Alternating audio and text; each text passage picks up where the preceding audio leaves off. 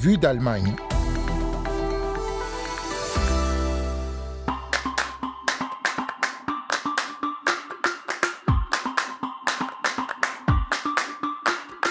Oser plus de justice sociale, c'est le message de Gerhard Trabert, candidat du parti Die Linke à la présidence fédérale. Un message qui vise à attirer l'attention sur la pauvreté qui touche plus de 13 millions de personnes en Allemagne, tendance à la hausse. Dans la deuxième partie de ce magazine, nous irons au Portugal, qui prend des mesures pour repeupler ses régions intérieures. Notre correspondante Marilyn Darcy est allée voir sur place l'effet de ces mesures. Vous écoutez Vue d'Allemagne, c'est Anne Le au micro. Willkommen et bienvenue.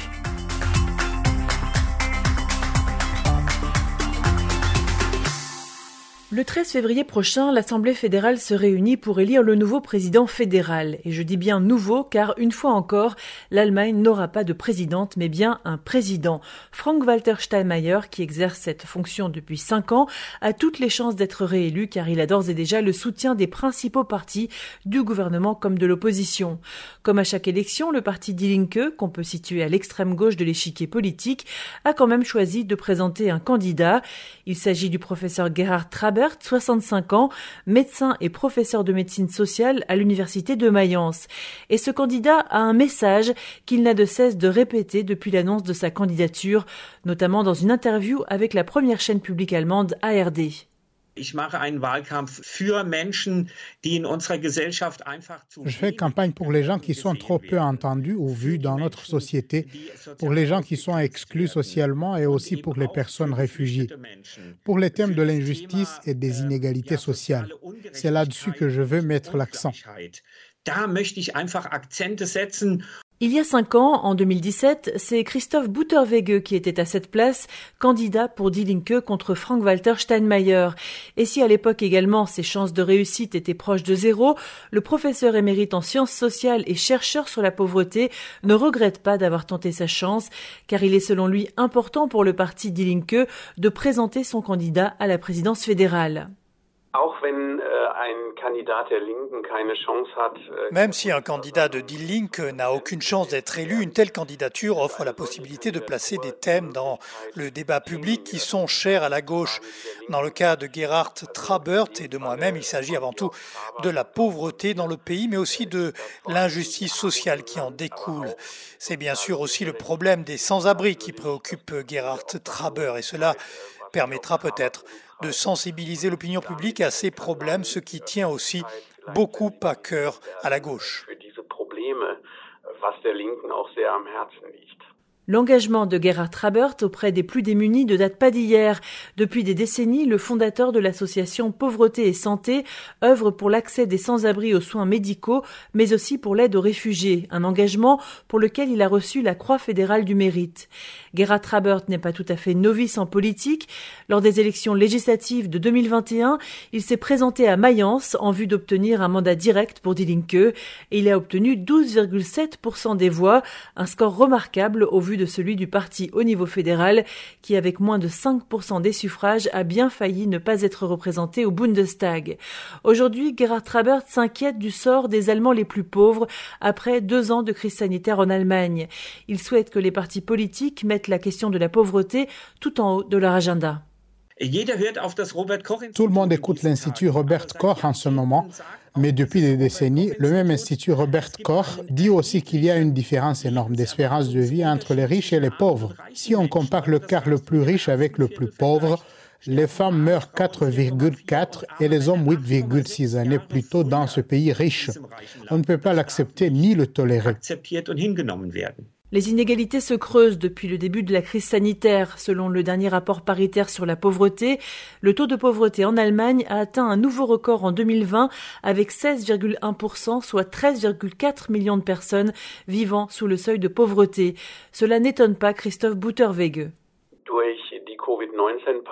La pandémie de Covid-19 a accru les inégalités sociales en raison, d'une part, de la crise économique qu'elle a provoquée, mais aussi des mesures sanitaires et sociales du gouvernement fédéral qui ont en fait favorisé les grandes entreprises. En 2020 toujours, la part de la consommation d'énergie, chauffage et électricité représentait selon l'Office allemand des statistiques 9,5% des revenus pour les ménages les plus pauvres contre moins de 5% pour les plus riches.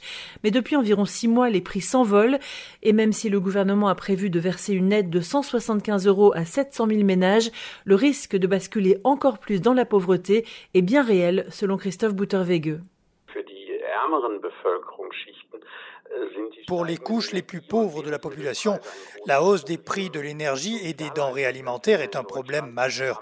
Les bénéficiaires de prestations sociales en Allemagne ont obtenu une augmentation de 3 euros au 1er janvier.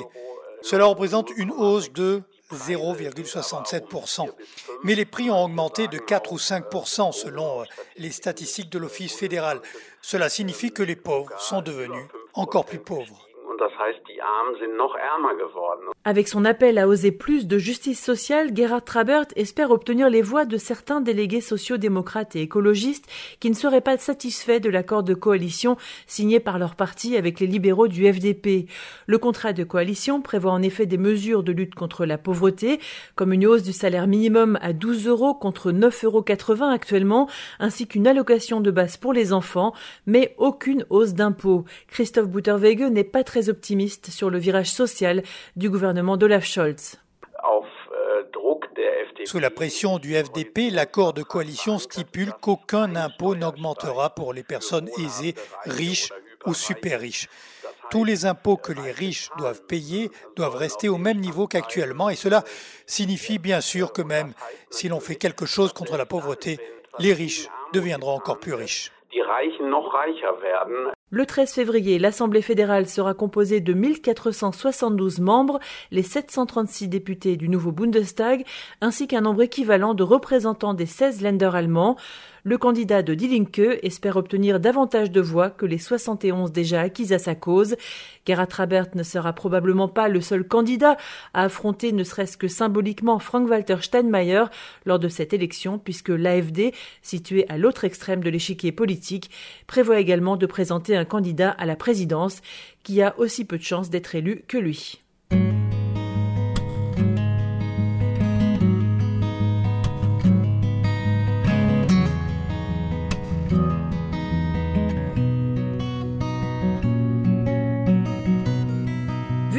Deuxième partie, on part maintenant au Portugal, loin de la côte touristique, dans l'intérieur du pays le gouvernement fait de gros efforts pour repeupler les régions intérieures, principalement au centre et au sud, des régions qui ont souffert de l'exode rural ces dernières décennies. Concrètement, des mesures d'encouragement sont prises pour motiver l'installation dans ces régions, y compris pour les ressortissants non européens qui se voient offrir un visa temporaire s'ils s'engagent à investir à l'intérieur du pays. L'idée est de mettre fin à la pression immobilière sur les grandes villes de la côte portugaise, en attendant, dans le centre du Portugal, les investissements dans le tourisme redonnent déjà le sourire à des habitants de plus en plus rares. Marilyn Darcy est allée à leur rencontre dans le village de Martin Branco. Ce qui frappe d'abord, c'est le calme. La rivière en contrebas, les oiseaux et le bruissement des feuilles. Martin Branco est un village aux maisons en pierre de schiste où ne vivent plus que 19 habitants. Ils furent presque 100, mais l'exode rural, l'immigration et le vieillissement de la population ont fait tomber le village dans l'oubli. Pourtant, il renaît sous l'impulsion d'investisseurs locaux.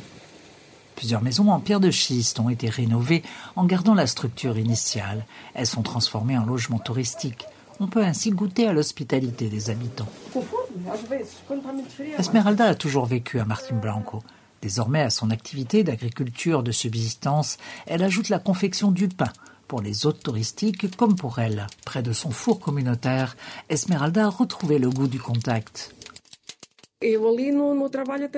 Ici, je ne travaille pas à temps complet. Bien sûr, l'argent complémentaire, c'est une aide, mais surtout, ce que j'aime, c'est sociabiliser. Parce qu'ici, il y a peu de monde. Alors moi, ça me permet de rencontrer d'autres personnes. Des gens de France, du Luxembourg, de Lisbonne.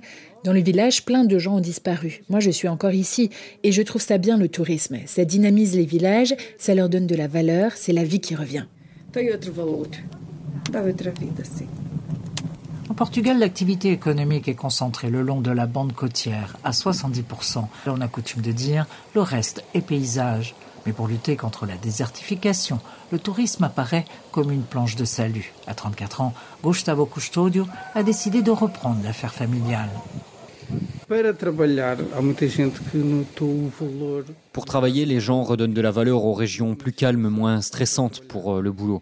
Et ça, c'est en train de modifier la vision des Portugais sur euh, l'intérieur. Je crois que ça contribue à la repopulation de ces villages. Lentement, une étape à chaque fois. On ne peut pas dire que ce soit facile. Mais moi, après avoir fait l'expérience, je ne veux plus partir. C'est ici que je vais vivre avec ma famille, travailler et si possible laisser en héritage à mes enfants. É aqui que um.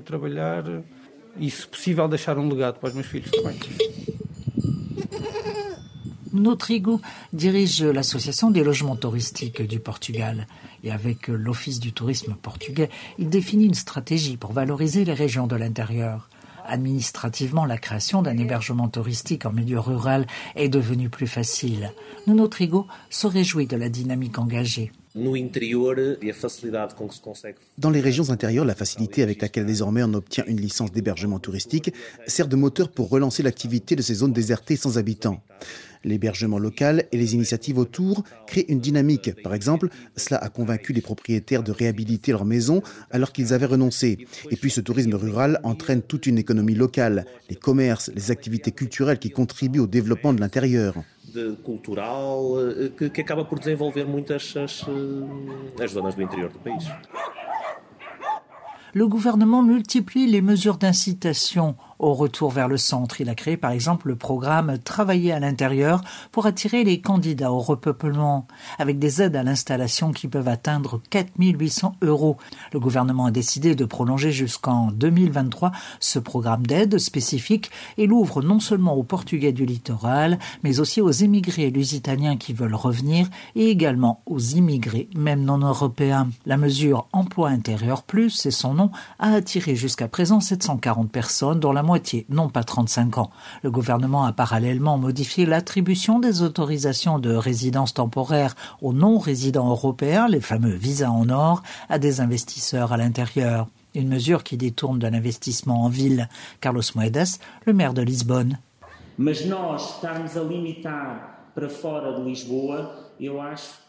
Limiter les grands investissements aux régions intérieures est une erreur, car le Portugal a un problème de capitaux. On n'en a pas. Très souvent, les gens demandent Ah, mais pourquoi cette entreprise lambda a été achetée par une société étrangère? Tout simplement parce qu'il n'y avait pas de capital au Portugal. S'il y en avait eu, alors un Portugais se serait rendu acquéreur. On a besoin de capitaux à Lisbonne.